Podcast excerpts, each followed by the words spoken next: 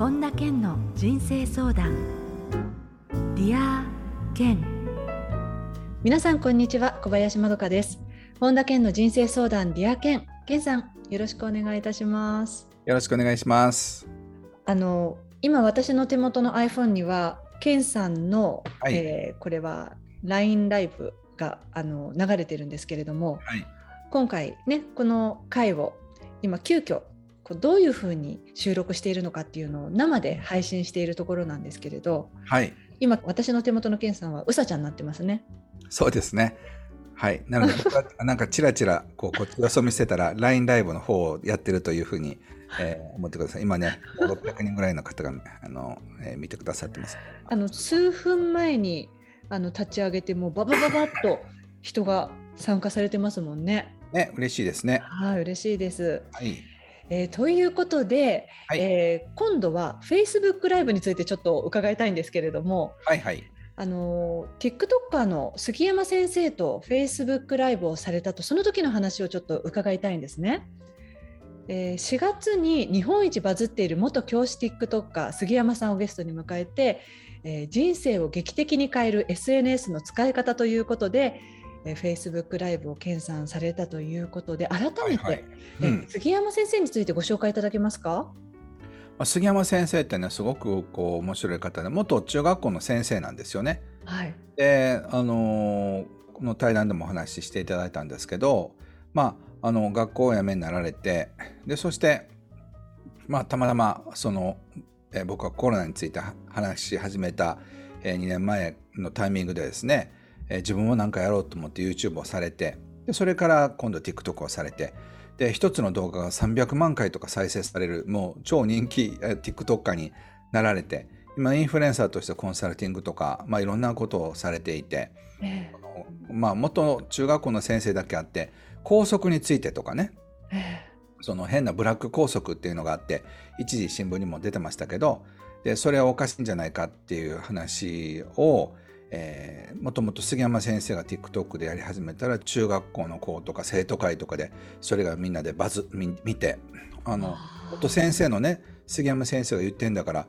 自分たちもおかしいなと思ってたけど学校ではこれが規則だって言われてるけど、うん、もっと中学校の先生がそれ君たちがおかしいんじゃないよ校則がおかしいんだってことを言ってもらって、うん、表現の日のごとくそのやっぱこれおかしいって言ってでもう全国の学校で校則が変わりつつあるそうなんですよね。すごい。そういうこう影響力ある方です。つまり今の TikToker としての杉山先生は検査がきっかけなわけですね。うん、まあなんて言うんでしょう最初のなんかこ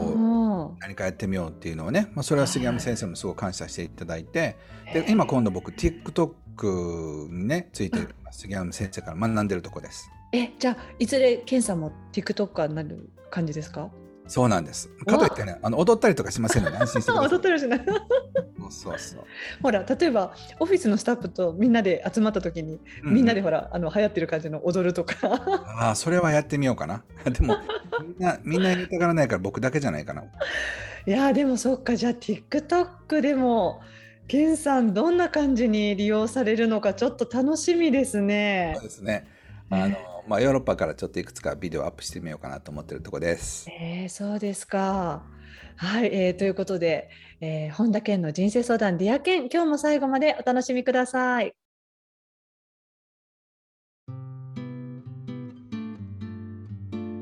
本田健の人生相談ディア健続いては人生相談のコーナーです。このコーナーではリスナーの方からいただいた質問にケンさんに立体話法でお答えしていただきます。まずはラジオネームかっちゃんです。ケンさんこんにちは。はいこんにちは。ケンさんに質問があります。はい。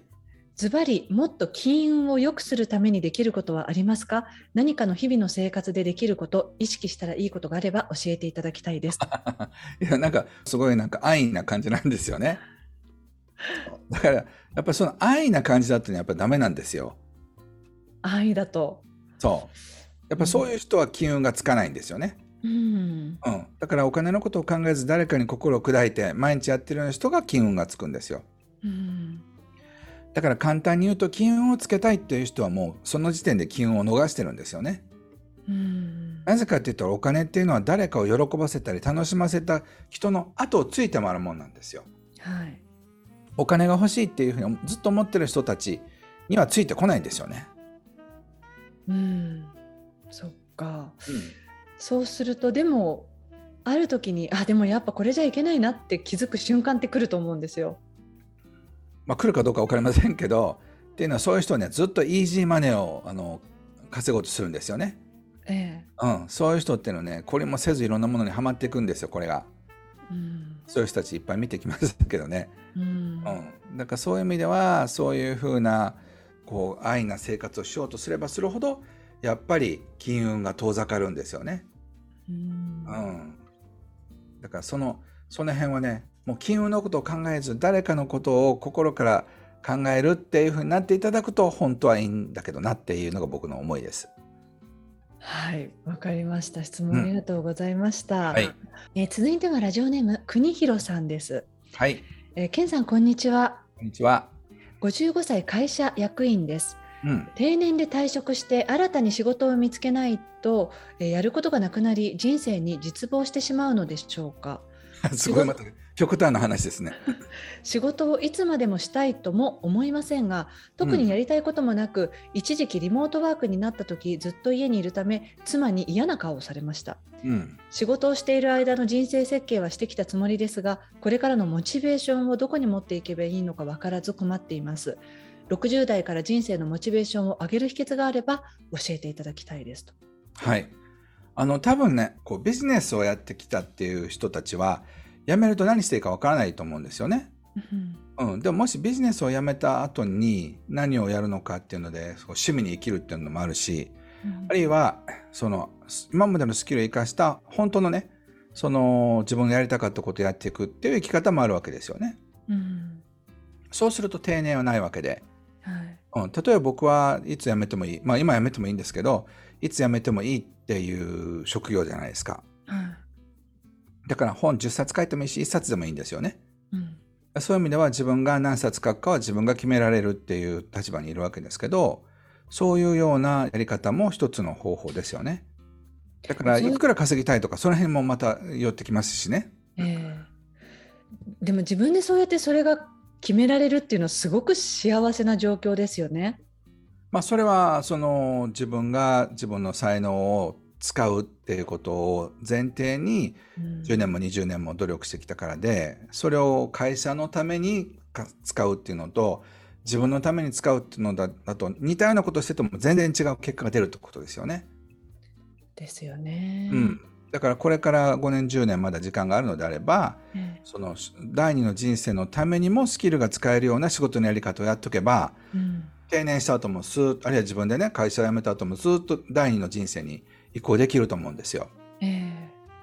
だからそういった意味ではえうんその定年を自分で決められるような立場にいつなっていくのかってことも考えておいた方がいいですよね。ちなみにそれは50代の本の中に出てくるんですけど今書いてるんですけどね。ああそうなんですね。うん、やっぱりねみんな考えなさすぎるんですよ。うん自分が仕事を辞めた後のことをはい。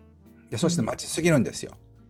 待ちすぎる。そうだから自分が定年した後に例えばエジプトに行ってみようとかっていうのを定年まで待たなくてもいいわけですよね。あそうですよね。そうだから今行けばいいんですよ別に。そっか。ね、きっとあの会社役員のね55歳の方なので、まあ、多分あの職場ではそれなりのこうしたポジションでうんされてきてることだと思うんですけれど、うんうんきっとあのねそのリモートワークでのそういう奥さんのそういうなんとなくの感じる態度でいろいろどうしたらいいだろうっていうのをこう切実なか状況で感じたんでしょうね。いいですね今の間にシミュレーションができて。そうですよねだって55歳ってまだまだある意味これからですもんね人生の長さで言ったら。だからここからもし80まで生きるとしたらうん30年あるわけで、いや本当そそううですすると新入社員の頃から今までぐらいの時間があるわけですよね。はい。であの何週間前にご紹介した92歳の総務課長の人なんかははい。定年55歳になってから37年勤めてるわけでだからそういうふうな長いことを考えたらまあ一言で言うと飽きないことをやることですよね。飽きない。もそうの自分が何年やっても飽きないこと。うん。ケンさんがいつもおっしゃってることですもんねそれは。そうそうそれはもう別に30代から始めたって本当はいいんですけどえ55からあるいは60から始めてもいいわけですよね。そうですね。だから一生やっても飽きないことあるいは死ぬ直前とか前の日までやっても楽しいことをやられるといいんじゃないでしょうか。ね、全員の私たちに共通して考えるべきことですよねそれってね。まあそうだと楽しい人生になりますよね。そうですね。そうじゃないとさっきご自身で書かれてた絶望してしまうちょっと極端ですけど、うん、いう可能性もありますよね。うん、うん、はい、質問ありがとうございました。うん、はい、えー、続いてはラジオネームメグさんです。ケンスさんこんにちは。こんにちは。私は今会社員ですが、副業として恋愛心理カウンセラーとして活動しています。インスタを中心に発信をしていて、個人セッションを受けてくださっている方が何人かいますが、まだこれを本業にするまでは言っていません。うん、恋愛心理カウンセラーとして独立するためにクライアントさんの数をもっと増やしたいのですが、一人でやっているせいか、何から手をつけたらいいのか分かりません。うん、私のように一人でやっている人がクライアントの人数を増やすためにできることがあれば教えていただきたいです。はい、まあ、もうもう一言で言うと誰かと組むことですよね。あやっぱりそうですよね。そうそう例えば誰かと組んでクラブハウスやってみる、フェイスブックライブやってみる、それによってねシナジーが生まれていくんですよ。はい、なので一人だと引き寄せられなかった人が二人で来るんですよね。うん、うん、例えばあの以前並木義和さんと風の時代についてのセミナーやったんですが3,000人も来たんですよね。はい、そうでその3,000人もの人たちが来るのは、まあ、あの僕と並木さんというちょっと変わった分野の2人がこう掛け算になるから 100×100 が1万になるんですよ。でも一人でやってたら同じような人としかやらないあのが引き寄せられないからだから盛り上がっていかないんですよね。うん、うん、そういった意味でその自分とできたらちょっとだけ経路が違う人あるいはあの同じコーチの人とかカウンセラーの人でもいいと思うんですけども、うん、そういった人たちと一緒に何かをやることでエネルギーのこう拡散っていうか拡大が起きるんですよね。うん、なのでそういった人たちと一緒に何かやればいいと思います。うん、そういう時ってどういうところで出会ったらいいんでしょうね。例えば一番簡単なんだとクラブハウスとかで誰かの部屋に入ってはい、でその手を挙げて話を聞いてあのお声がけして「いや素晴らしいですね」って「一度一緒にルームやりませんか?」って言ったらそういうのオープンな人もいればまあほとんどの人たちクラブハウスでオープンだと思うんですけどじゃあやりましょうっていうことになってじゃあ来週やりましょうかとか来月やりましょうかってでそうやってやっていくうちにそれを見た人がすごい面白いって言ってなんとかサミットとかに呼んでくれるかもしれないし、うんまあ、そうやってその徐々にブランドが築けるというか、うん、えー、そういうふうなところになるんじゃないでしょうか。うん、あクラブハウスとかしかもこういうこうオンラインでっていうのは本当今のこの時代らしいですけれどもそうやって今自分がここにいてもいろんな世界中の人とつながる可能性があるわけですもんね。そうそうそうそうだからねあの自分が楽しくなりそうな相手、えー、それを探していくことですね。まあ言ってみればそのあのダンスの相手を探すようなもんかな。うん、あるいはそのテニスのあのプレイヤーとかね一緒にやってくれる人がゴルフを一緒に回ってくれる人とか、まあ、そんな感じで気軽に誘うといいんじゃないでしょうか。そうですね、うん、はい質問ありがとうございました。はいありがとうございました。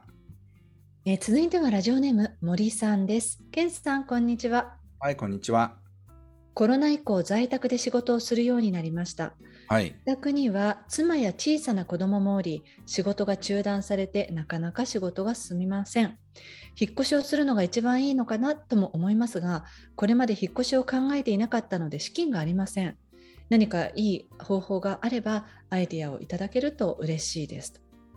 いや僕だったら例えば公園とか近所で、えー、打ち合わせのその動画のミーティングとかやりにくいかもしれませんけど誰にも邪魔されないスポットを探しに行きますよね。うん。そのカフェかもしれないしその公園のベンチかもしれないしこの間僕和歌山でちょっと1日2日原稿書いてたんですけど、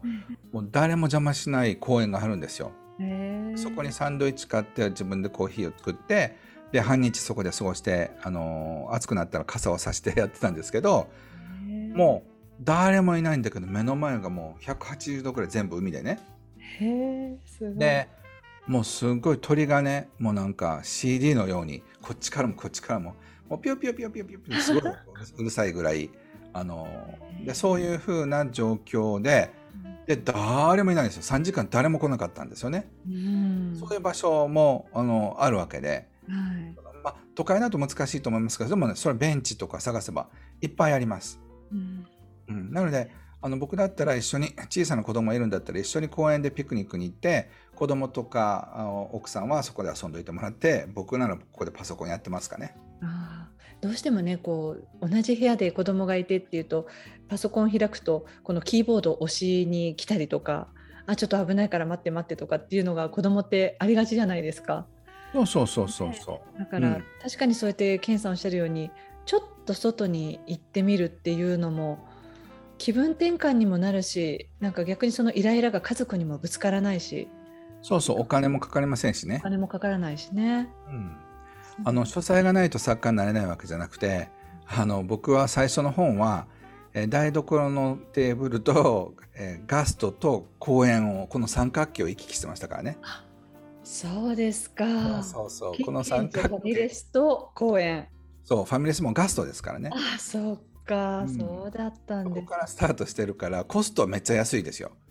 あ、そうですそうね。大臣大富豪の教えのあ本を書いたコスパはものすごい良かったですよね。ほとんどその数千円ぐらいしかかかってないと思います。そうですか。うん、だからかようにもできるわけですよね。ちょっと工夫そうそうそうして環境を変えるっていうのはね。と思います。引っ越したってよほど大豪邸じゃなかったら隣の部屋で泣いたらあの聞こえますからね。そうですよね。また集中できないってことになるんじゃないですか。うん、はい、えーラジオネーム森さんでした。質問ありがとうございました。ありがとうございます。以上、人生相談のコーナーでした。ケンさんありがとうございました。はい、ありがとうございました。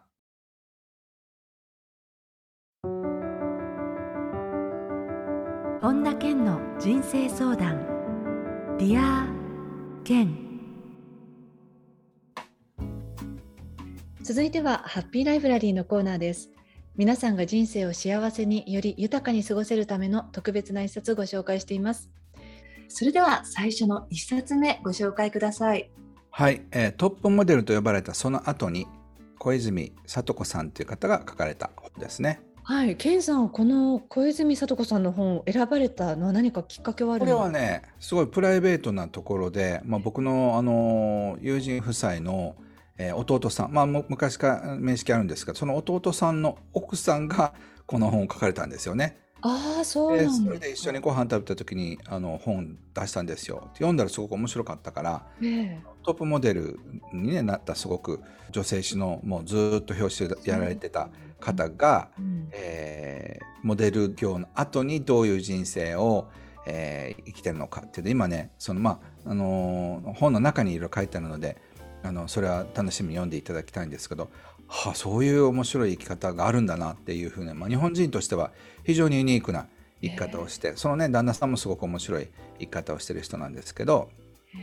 まあその話がいっぱい書いてあるのでですごいね素敵な表紙なので、えーそういう華やかな世界そしてそこその後にねどういう人生の展開があるのかっていうのに興味がある方はぜひ、えー見ていただきたいなと思います。あのえープライベートでもすごい素敵なあの感じの、まあ、旦那さんも結構かっこよくてへスポーツマンなんですけどね。ええそうなんですね。うん、本当当時表紙を飾られていた時の感じの想定の写真ですよね。そうそうそうそうそう、えトップモデルってねどういう生活をされてるのかってあのい一回道端ジェシカさんとお話ししましたけど、はい。なんかあそういう風になってるんだってちょっと僕とは縁縁がない世界だから、えーこの間のね和田美美子さんの「エレガンス」の本と並んで、えー美しさとかそういうのに興味がある方にはと思って、まあ、僕のその一番のその興味じゃないんですけどでもどうかな女装とかし始めて美しさに興味が出てくるのかもしれませんけどね憧れが。はい、すごい素敵な方でした。はい、ありがとうございます。続いての一冊を教えてください。はい。一生お金に困らないクリエイティブな生き方ということで、えー長谷川エレナ智美さんが書かれた本です。はい、この方はどういう方なんですか？あのね、表紙に貧乏、コネなし、中卒、田舎出身って書いてあるんですけど、全くね、そういう状態からでも、そのクリエイティブに生きるってことができてるので、まあ、そういう意味ではね、その、こう、すごくハーバード出たとか、なんか東大出たとか、その海外の大学出て CPA 取ったとかね、公認会計士になったとか、そういうんじゃなくても、自分が自分らしく生きる生き方っていうものを、えー貫くことで、まあ、どんな人でもね、クリエイティブに生きられるよっていう意味では、まあ、中卒の人って最近なかなかいないと思うんですけど、まあ、そういう意味ではね高卒だったり大学卒で私には何もないっていう人でももっともっと条件が悪い人でもいろんな生き方ができてるよっていうのを、えー、いいなと思いました。えー、そんな彼女が奥女になった秘密って言ってね、そうそうに書いてありますけれど、うん、やっぱこれは男性でも女性でもそうだと思うんですけどその一見そういうなんか条件が悪い人でもねやっぱりクリエイティブに生きることで、えー、なんか人生、まあ、一発逆転ってわけじゃないですけど逆に一発じゃないんですよねこう、うん、そういう人だからこそまたクリエイティブに生きることで意外と普通の人生をやってると無理だった世界が見えてくるっていう、まあ、そういうことが書いてますので読んでみてください。はい、ケンさんは以前からお知り合いだったんですか？はい、まああの以前からというよりはあの何回かお会いしている人ですね。ですか。はいはい、ぜひこちらの方も皆さんチェックしてみてください。えー、このコーナーではあなたからのおすすめの一冊も募集しています。dearken.ioffice.com までお送りください。以上、ハッピーライブラリーのコーナーでした。それでは、ケンさん、今日の名言をお願いします。人間が不幸なのは自分が幸福であることを知らないからだ。ドストエスフキー。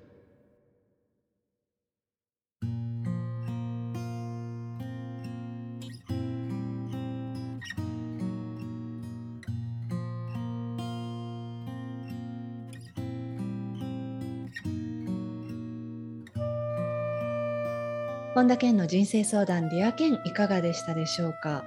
あの今回のエンディングではそういえば最近あの健さんのね、あの余暇あの空いている時間ってどんなことをされてるのかなっていうのをちょっと伺いたかったので、うん、本当にあの例えば先ほどおっしゃってた和歌山も行かれてたってあの何かでも配信されてたと思うんですけれども、はいはいはいはい、そこではやっぱり3時間誰もいない公園で執筆活動されてたわけじゃないですか。うんうん、だからその何か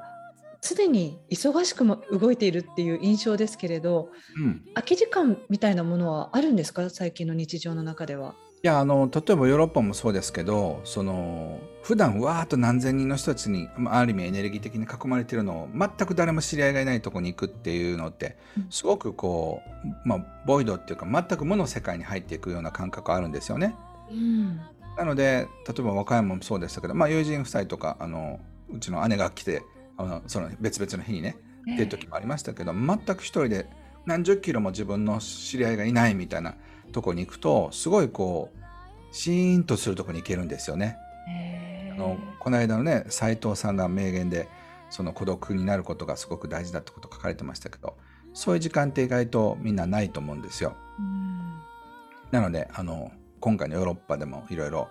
ノルウェーに行ってみたりだとかしてみようかなというふうに思ってるんですけどノルウェーの森に行ったらいい本が書けそうな気がしません？本当のノルウェーの森に行ってそうそうそうそうそう。いいですね。じゃあ、あえてそういうこう日常の中では関わる人も多いし、例えばその自分が対発信している人数も世界中で今大きくなっているので、うん、あえてこう一人だけの静寂の時間っていうのを持つようにされてるんですね、健さんの中そうそう。でもね、こんな田舎にっていう誰もその知らない観光地でもないところでふらっと一人で蕎麦屋に入ったら「もう本田健さんですか?」って言われることがあって LINE ライブ見てます？とかって言われたらすごいなんかああって恥ずかしい反面嬉しい反面なんか一人の時間ないなとかと思いながらいろいろ質問されたりとかするっていうこともありますね最近は。えー、だってかなり何年か前までは顔出ししないで仕事されていたからそういう意味ではこの LINE もそうですし YouTube でもそうですし、うん、顔出しで活動するっていうのがそこまでやっぱり世の中に浸透してきてるってことですよね。そうなんでしょうね。そうだから 今もセーラー服姿で LINE やってるんですけど なんかこれ見られて声かけられるのは恥ずかしいなと思いながら嬉しい自分がいるっていうのが複雑な感じなんですけどね。へはい、ありがとうございました。えー、さて本田健オンラインサロンでは毎月980円でサロンメンバーのみが視聴できる健さんのオンラインセミナーや特別ゲストとの対談などいろいろなコンテンツを配信しています。今年の1月から毎月100円で600回以上のディアケンのバックナンバーがすべて聞けるというディアケンプレミアムもポッドキャストで配信スタートしています。ボイシーでは毎朝無料配信中の本田健の1分間コーチング。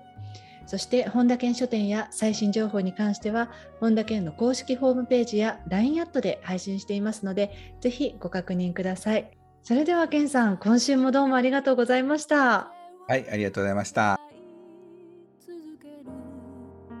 夢の魔法の不思議な力。ここでお知らせです。5月28日土曜日。本田健と作家の奥平亜美さんによるオンラインセミナー。引き寄せの法則を使って理想の人生を実現する5つの秘訣が開催されます。詳しくは本田健公式ホームページよりご確認ください。